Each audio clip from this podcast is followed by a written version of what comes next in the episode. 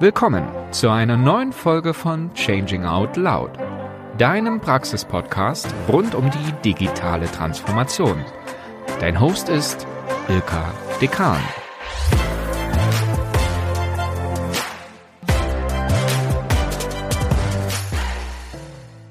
Heute bei Changing Out Loud geht es um das Thema Liberating Structures. Was genau das ist, erzählt uns Julia von Grundher, die Gründerin und Inhaberin von Spielraum Consulting in München. Sie begleitet Menschen in Organisationen als systemische Veränderungs- und Entwicklungsbegleiterin, Facilitatorin, Kommunikationsexpertin und Teamcoach. Dabei lädt sie ihre Kunden ein, Spielräume zu entdecken, in denen sich Ideen, Lösungen oder Landkarten entwickeln.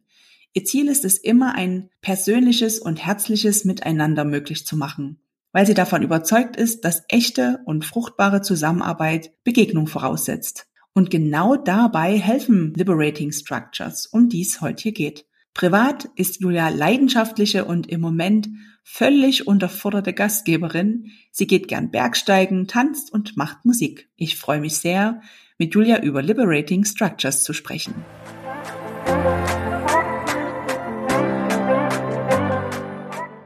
Herzlich willkommen, liebe Julia.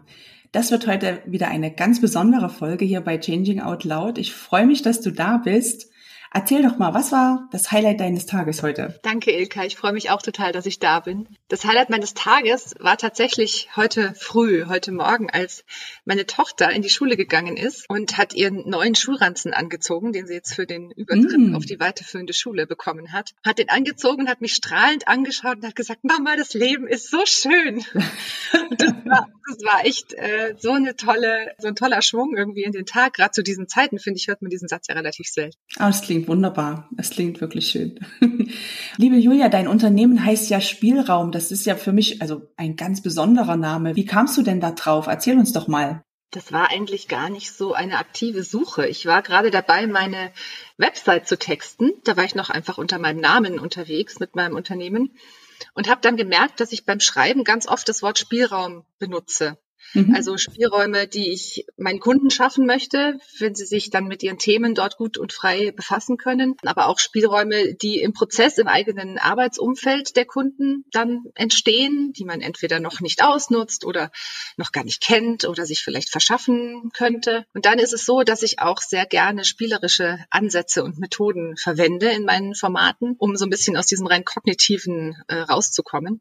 Und da passt der Name Spielraum Consulting auch sehr gut. Und dann dachte ich mir, das ist mir jetzt so hier in den, auf das Papier gefallen und das äh, behalte ich jetzt. Und da fühle ich mich sehr gut geframed mit diesem Begriff. Also ist es wirklich das, was du schaffst, was du bietest mit deinem Unternehmen oder mit den Menschen, mit denen du ja auch aktiv digitale Transformation oder du würdest wahrscheinlich sagen, Transformationsvorhaben voranbringst. Welchen Schwerpunkt der digitalen Transformation gestaltest du eigentlich selbst aktiv mit deinen Tätigkeiten? Ich konzentriere mich tatsächlich auf den Menschen im Prozess. Also ich stelle immer die Frage, wie schaffen wir es, Verbündete für dieses Transformationsziel zu bekommen? Und meiner Erfahrung nach gelingt es am besten, wenn wir die Leute erstens so früh wie möglich einbeziehen. Mhm und sie auch schon dazu einladen, wirklich die, die Story mitzugestalten, also diese Geschichte, die wir, die wir erzählen, den, den Weg dahin mitzugestalten, dann kann es am besten gelingen, wirklich Verbündete zu finden und nicht nur immer dieses, es gibt ja diesen Begriff von Betroffenen zu Beteiligten und so. Das würde ich gerne eben schon vorher auflösen und sie von Anfang an einladen, wirklich mitzumachen. Was hast du denn da vielleicht schon für Veränderungen auch bei den Beteiligten alles erlebt, vor allem auch in der vergangenen Zeit? Also wenn ich an Veränderungen und Veränderungsprozesse denke, dann fallen mir wirklich zuerst Emotionen ein. Und zwar auf der einen Seite Angst, Ablehnung oder auch Trauer, also dieses Verabschieden von gewohnten Dingen kann ja auch immer eine Trauer hervorrufen. Aber auf der anderen Seite auch Enthusiasmus und, und Freude, Aufbruchsstimmung, äh, ganz mitreißendes. Und diesen Mix aus menschlicher Unberechenbarkeit und vor allem dem, was passiert, wenn man den Leuten Zeit und Raum gibt, genau dafür, also das sein zu lassen, das finde ich sehr interessant und den Moment, in dem sich eine Gruppe dann von dieser Problemtrance löst und sich selber handlungsfähig macht, das ist unbezahlbar, finde ich. Und der Weg dahin ist auch oft kräftezehrend, aber wenn dieser Moment kommt und wenn der da ist, dann weiß ich, hat sich gelohnt. Also wenn dann wirklich die Menschen ins eigene Gestalten kommen, diesen Durchbruch erleben. Ich kenne das selber von mir, dass man es schafft, dann gemeinsam vorwärts zu kommen und irgendwie in so eine Richtung wandert, auf ein gemeinsames Ziel hinarbeitet, aber sich selber eben auch gut reflektiert. Also ja. kann das sehr, sehr gut nachvollziehen. Ja, genau so. Und um das auch ja möglich zu machen, hast du dich in den letzten Jahren intensiv mit Liberating Structures beschäftigt. Wie bist du denn dazu gekommen? Ich bin vor, ich glaube, so gut zwei Jahren im Netz über den Begriff gestolpert. Und weil ich auch ein Sprachfable habe, ich komme ja ursprünglich aus der Kommunikation, ist mir dieser Begriff Liberating Structures und diese vermeintliche Paradoxie, die ja da drin steckt, die hat mich neugierig gemacht. Also einerseits befreiend und andererseits Struktur. Das waren für mich zwei widerstreitende Zustände eigentlich. Und dann habe ich mich damit befasst und habe da viel gelesen dazu und dann auch irgendwann angefangen auszuprobieren. Ich habe dann gelernt, dass es sich dabei um kleine Interventionen handelt, die man in der Arbeit mit Gruppen einsetzen kann und die eigentlich zwei Pole miteinander verbinden. Und ich würde es gerne an einem Beispiel erläutern, damit man sich was darunter vorstellen kann. Gern es gibt ja, wenn wir an unseren Alltag denken, zwei Pole von, von Meetings. Wir haben auf der einen Seite so eine klassische Präsentation. Einer steht vorne, zeigt eine PowerPoint. Das Publikum sitzt da, hört zu oder halt auch nicht. Und am Ende fragt dann vielleicht der Redner, und gibt's noch Fragen? Und Meistens gibt's halt keine Fragen, alle gehen nach Hause. Also das ist ein sehr strukturiertes Format, wo eine Person die Kontrolle über den Inhalt hat. Und es sind zwar viele Leute da, aber die können nicht wirklich was gestalten. Ich kann mir ungefähr ein Bild machen davon, was du meinst.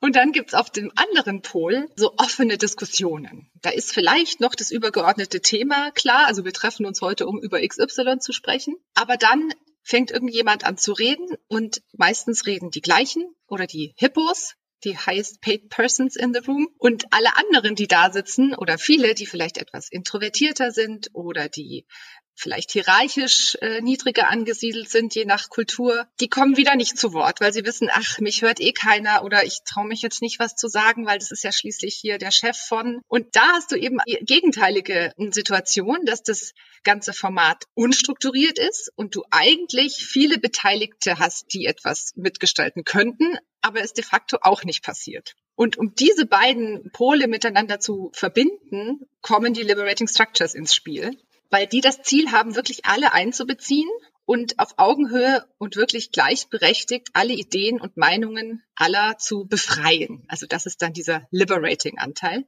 Und das Ganze tun sie, indem sie einen klaren Strukturrahmen vorgeben und eine Choreografie vorgeben, in der das passiert. Und das ist die Structure. Und wer hat das eigentlich erfunden? Also wo kommt das her? Und du hast ja jetzt schon viel gesagt, welches Ziel da verfolgt wird. Was hatten denn die Erfinder dieser Methode eigentlich für ein Ziel? Also die Erfinder bauen auch auf den Schultern von Giganten. Also viele dieser Interventionen hat man auch schon mal vielleicht gehört oder zumindest Teile daraus. Es ist jetzt also nicht immer das Rad komplett neu erfunden. Aber die beiden Urheber, das sind die beiden Amerikaner Keith McCandles und Henry Ligmanowitz, die haben vor ja schon fast 20 Jahren ähm, damit begonnen, diese Strukturen zusammenzutragen und zwar genau mit dem Ziel, diese beiden Enden des Spannungsfeldes zu verändern und zusammenzubringen und eben wirkliche Zusammenarbeit und echte Partizipation zu ermöglichen. Und mittlerweile ist es eine weltweite Community, die daran arbeitet und die Gedanken von Liberating Structures verbreitet. Das Ganze ist Open Source. Es ist also eine sehr, sehr teilgebende Umgebung und das ist ganz äh, schön, weil allein schon die Art und Weise, wie mit Liberating Structures umgegangen wird, sagt schon alles aus über diese Methoden. Also ich kann quasi kein Zertifikat abschließen und keinen festen Kurs machen und irgendwas in der Richtung. Genau. Also Henry und Keith sagen, das Ganze ist expertenlos. Also es kann wirklich jeder lernen, es kann jeder haben. Das ist unter einer Creative mhm. Commons Lizenz ähm, veröffentlicht. Und es ist auch so aufgebaut, dass wirklich jeder, der mit Gruppen arbeitet, das recht einfach anwenden kann. Ja. Also wirklich auch ja liberal. Wie viele Strukturen gibt es und werden diese eigentlich auch weiterentwickelt? Im Moment gibt es 33 offizielle Strukturen, also die im Kanon aufgenommen sind sozusagen. Die findet man auf der Website und auch in dem Buch, das Henry und Keith geschrieben haben. Und darüber hinaus, und das finde ich auch immer ganz toll, gibt's weitere Strukturen in Development, also die Structures in Development, die die Community erprobt und mitentwickelt. Dazu gibt's auch dann einen globalen Slack-Kanal, wo man sich dazu austauscht und die Leute ihre Erfahrungen oder Kniffe, kleine Veränderungen, die sie gemacht haben, mit anderen teilen und das Ganze dort also wirklich erproben. Also lebt quasi die Community, wie du es beschreibst, auch davon, bringt aber auch Neues mit oder testet neue Ideen. Also wirklich ja eine tolle Community, die da entsteht und sich auch permanent mit den Methoden Methoden weiterentwickelt. Genau. Super. Ich würde gern jetzt mal zu praktischen Beispielen kommen. Du hast gesagt, es gibt 33. Wollen wir vielleicht einfach mal unseren Hörerinnen und Hörern drei oder vier konkrete Formate vorstellen? Das können wir gerne machen. Es ist immer ganz schwierig, da welche auszusuchen, weil sie alle so toll sind. Aber ich habe jetzt mal zum Einstieg eins mitgebracht, das man, glaube ich, sehr leicht nachvollziehen kann und das man auch leicht anwenden kann, ist auch die Methode, die ich als allererste angewendet habe. Da zwar gleich mit einer Großgruppe von 150 Leuten, das war noch zu Präsenzzeiten, und zwar nennt die sich One, Two, For All.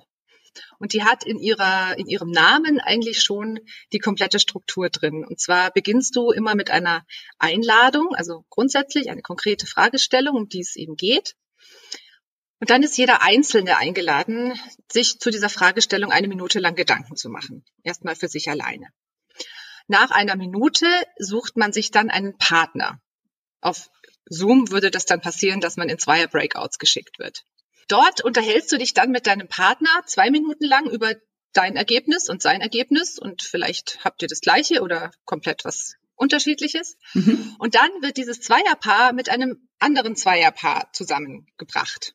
Und dann unterhaltet ihr euch vier Minuten lang über eure Ergebnisse wieder. Also dieses Thema hat dann schon eine Entwicklung durch eins, zwei, drei Stufen gemacht. In diesen Vierergruppen kann dann die Aufgabe sein, findet eure zwei Highlights oder eure beiden wichtigsten Erkenntnisse oder irgend sowas. Und dann kommen diese Vierergruppen wieder zurück in den Hauptraum oder ins Plenum und teilen da ihre Erkenntnisse. Mhm. Das ist das One to For All. Und wenn ich mich erinnere an diese erste Präsenzveranstaltung, dann war das vom Gefühl her wie so ein, wie so ein Bienenschwarm. Also erst war Stille, weil jeder hat sich ja wirklich für sich was überlegt. Dann wurde es so ein bisschen lauter, als es Zweierpaare waren. Dann waren es vier und wuh, also die, das Level und auch das Energielevel im Raum ist also wirklich spürbar gestiegen. Und was daran so, so irre ist, finde ich, dass das so eine effiziente Methode auch ist. Weil man kennt es ja manchmal von so größeren Brainstormings oder so, dass dann Leute eine Idee hinklicken kleben und dann sagen zehn, ja genau, das habe ich mir auch gedacht. Äh, ich klebe es jetzt auch mal dazu. Die Zeit kannst du dir eigentlich komplett sparen, wenn du es einfach vorher schon parallel in kleinen Grüppchen bearbeitet und verfeinert hast. Ich finde daran so genial, dass ja jeder zu Wort kommt. Also jeder hat die Chance, sich einzubringen. Du hattest vor uns auch die etwas schüchternen Menschen angesprochen. Jeder kann quasi erstmal für sich überlegen, sich selber auch eine Position bilden zu dem Thema oder zu der Frage. Wirklich genial. Also one, two, for all. Okay. Hast du noch ein anderes Format für uns? Ja, ich habe noch eine Erweiterung von diesem One to For All. Das ist eine Struktur, die heißt Appreciative Interviews. Die hat noch einen ganz spannenden Twist äh, in sich. Ich erläutere es vielleicht an einem Beispiel, dann kann man sich es besser mhm, vorstellen. Mhm, ja. ähm, ich hatte eine Teamentwicklung remote und die wollten sich so über ihr letztes Jahr unterhalten. Wie ging es uns da? Was hatten wir für Projekte und was, was machen wir im kommenden Jahr? Und die habe ich dann in Appreciative Interviews geschickt und sie gebeten, mal zu überlegen, wann sie im letzten Jahr in der Arbeit so richtig stolz auf irgendwas waren, was sie geleistet haben. Also wirklich, wo haben sie sich selber auf die Schulter geklopft und haben das richtig gut gemacht? Und dann sollten sie sich gleichzeitig überlegen, was für Rahmenbedingungen haben denn dazu beigetragen? Beitragen? Mhm. Also was war, damit ich überhaupt so gut sein konnte? Nach einer gewissen Zeit kommt man dann wieder mit einem anderen zusammen in Zweierpaaren und dann erzählt der eine dem anderen seine eigene Erfolgsgeschichte. Und die Aufgabe des, des Interviewers ist nur ganz unterstützend zu sagen, hey, das hast du so echt, wow, toll, ja, Wahnsinn. Also den wirklich nur zu pushen. ja. Nach einer gewissen Zeit werden dann Rollen getauscht. Und dann kommt wieder dieser Vierer-Kniff. Also das eine Paar kommt mit einem anderen Paar zusammen. Und dann gibt's den Switch. Dann erzähle nämlich, wenn wir beide jetzt in einem Zweierpaar waren, erzähle ich deine Geschichte, den anderen beiden. Oh. Und das ist für den, der es hört, sehr schön, weil er nicht selber so angeben muss, Da sind wir wieder bei dem Thema introvertiert und wer, hm, vielleicht ist das nicht so angenehm. Aber es ist auch ganz wunderschön, das aus dem Mund eines anderen zu hören, so eine wertschätzende Geschichte. Und damit wird es einem vielleicht auch nochmal bewusster. Und dann kann man je nach Fragestellung nochmal gucken, ob man denn zu viert Rahmenbedingungsmuster findet, die dem Ganzen zuträglich waren. Und dann vielleicht in dem nächsten Schritt zu schauen, wenn das jetzt ein Team war, wo haben wir denn Überschneidungen? Wo haben wir vielleicht Rahmenbedingungen, die ganz vielen helfen? Und wie können wir dazu beitragen, dass diese Erfolgsfaktoren noch besser zum Tragen kommen in unserem Team? Also immer dieser appreciative, also dieser sehr wertschätzende, nach vorne geneigte Ansatz, der kommt da sehr schön raus. Toll ist natürlich bei der Methode, man muss sich nicht selber loben.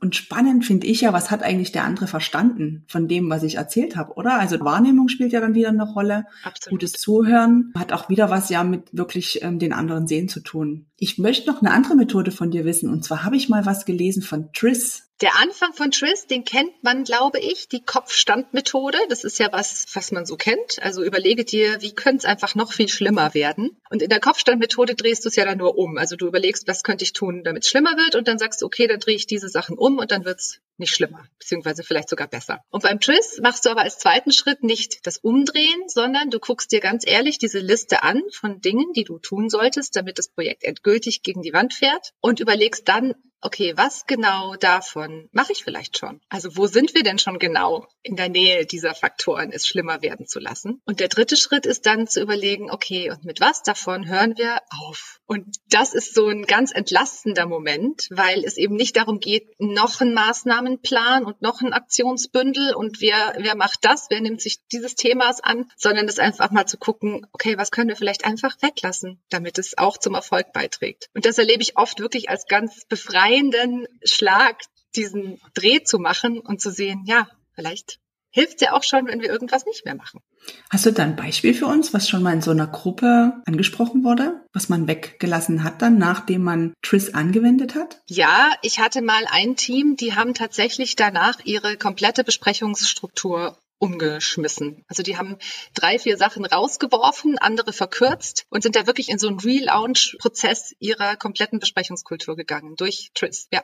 Weil die halt festgestellt haben, wahrscheinlich, These, die sind so nicht effizient unterwegs oder nicht gut unterwegs, besprechen vielleicht nicht die richtigen Sachen. Also ist einfach jetzt mal eine These, aber kann ich mir gut vorstellen. Genau. Bisschen Zeit haben wir noch. Vielleicht noch eine vierte Methode? Da könnte ich noch etwas zu 15% Solutions erzählen. Das ist nämlich auch ganz häufig eine Abschlussstruktur.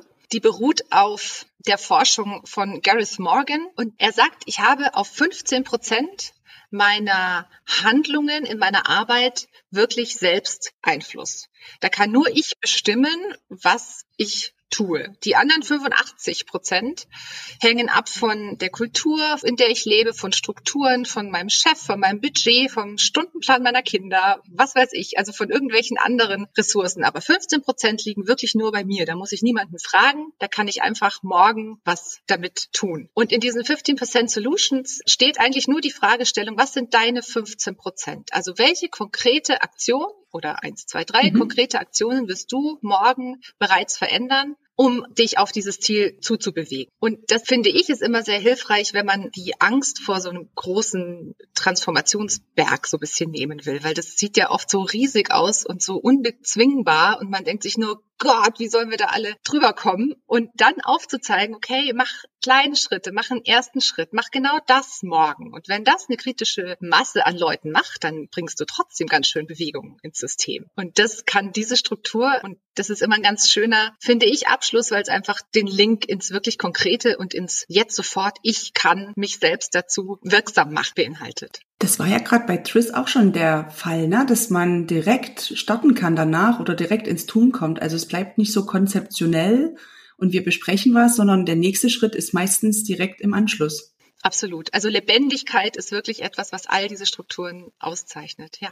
Gibt es bestimmte förderliche Rahmenbedingungen aus deiner Sicht, auf die man achten sollte, wenn man Liberating Structures anwendet? Ganz wichtig ist tatsächlich Zeit zu verwenden auf die, auf die Einladung, also auf die Fragestellungen, die die Gruppen dann bearbeiten sollen. Mhm. Da muss man sich schon überlegen, wie formuliere ich das, wie mache ich das anregend, wie mache ich es groß genug, aber auch äh, nicht zu groß. Das ist eine Sache. Das andere ist, dass man wissen sollte, dass es ein relativ rigides Timeboxing gibt in diesen Strukturen. Das ist zum Anfang manchmal ein bisschen ungewohnt, weil man sagt, äh, wir haben doch jetzt gar nicht alles reden können, das war jetzt immer viel zu kurz. Das ist aber tatsächlich so gewollt, weil man einfach schneller auf den Punkt kommt und gleich tiefer geht mhm. und weil man ja meistens noch weitere Runden hat, dann mit anderen Leuten. Also das ist so ein bisschen eingebaut, dieses FOMO, dieses Fear of Missing Out, daran muss man sich gewöhnen. Aber wenn man ein bisschen häufiger mit Liberating Structures unterwegs ist, dann wandelt sich das irgendwann zu dem YOMO, zu dem Joy of Missing Out. Also einfach zu sagen, ah, ich vertraue dem Prozess und ich muss es vielleicht gar nicht alles, alles, alles bis ins Allertiefste durchdringen. Ja, und dann sollte man auf jeden Fall noch erwarten, dass man mit anderen Menschen ins Gespräch kommt. Das sind keine Workshops, wo man sich halt einfach in die Ecke setzt und nebenher E-Mails macht oder die Kamera ausmacht und Fingernägel lackiert oder so, sondern es ist schon interaktiv und man sollte sich schon darauf einstellen, dass man wach dabei sein sollte. Aber die Strukturen ermöglichen es eben auch, das wirklich wach und beteiligt zu bleiben. Mhm. Ist ja auch eigentlich das Ziel von einem Workshop. Richtig, im Idealfall ja. Im Idealfall ja, genau. Kurz zusammengefasst nochmal aus deiner Sicht, welchen Wertbeitrag liefern Liberating Structures für Organisationen und für Teams? Also immer, wenn Gruppen zielgerichtet zusammenarbeiten wollen, also wenn sie zum Beispiel ein Projekt starten oder Wissen miteinander teilen oder Ideen finden, ein Problem begegnen oder auch sich einfach nur besser kennenlernen wollen, dann schaffen Liberating Structures einen Raum, in dem das auf Augenhöhe und mit echter, wirklicher Beteiligung geschehen kann. Und dabei passieren wunderbare Dinge. Sehr schön gesagt. Jetzt habe ich ja ganz viel von dir erfahren. Was kann ich denn tun, wenn ich das selber mal ausprobieren möchte, aber mich vielleicht mit meinem eigenen Team noch gar nicht so rantraue? Also du kannst auf jeden Fall lesen.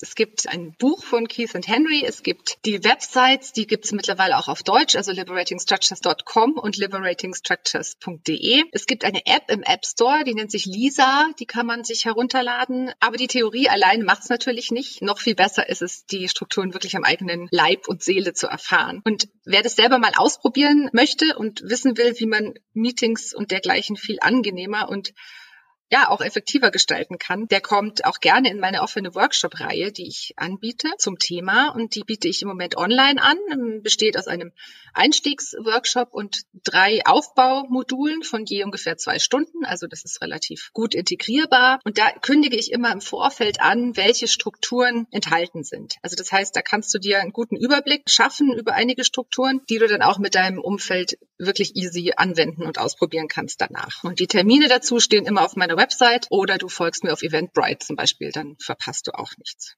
Die Links schreiben wir euch natürlich in die Show Notes rein, also auch die App, wie ihr die runterladen könnt, um da mal reinzuschnuppern. Verlinken wir euch alles und geht doch einfach mal in so einen Schnupperkurs von Julia. Ich war da mal und kann euch erzählen, es hat unheimlich viel Spaß gemacht und man probiert eben einfach aus, wie das funktioniert und durch das Erleben wird es noch viel klarer, welchen Wertbeitrag es beispielsweise leistet. Also es macht viel Spaß und es entsteht natürlich auch sehr, sehr viel inhaltliche Arbeit. Das freut mich.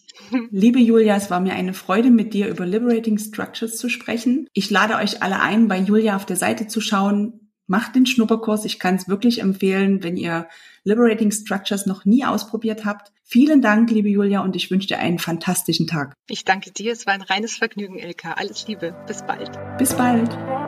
Das war eine neue Folge von Changing Out Loud. Wir freuen uns auf euer Feedback, auf eure Kommentare. Schreibt uns gern, was euch interessiert. Wir sind gespannt.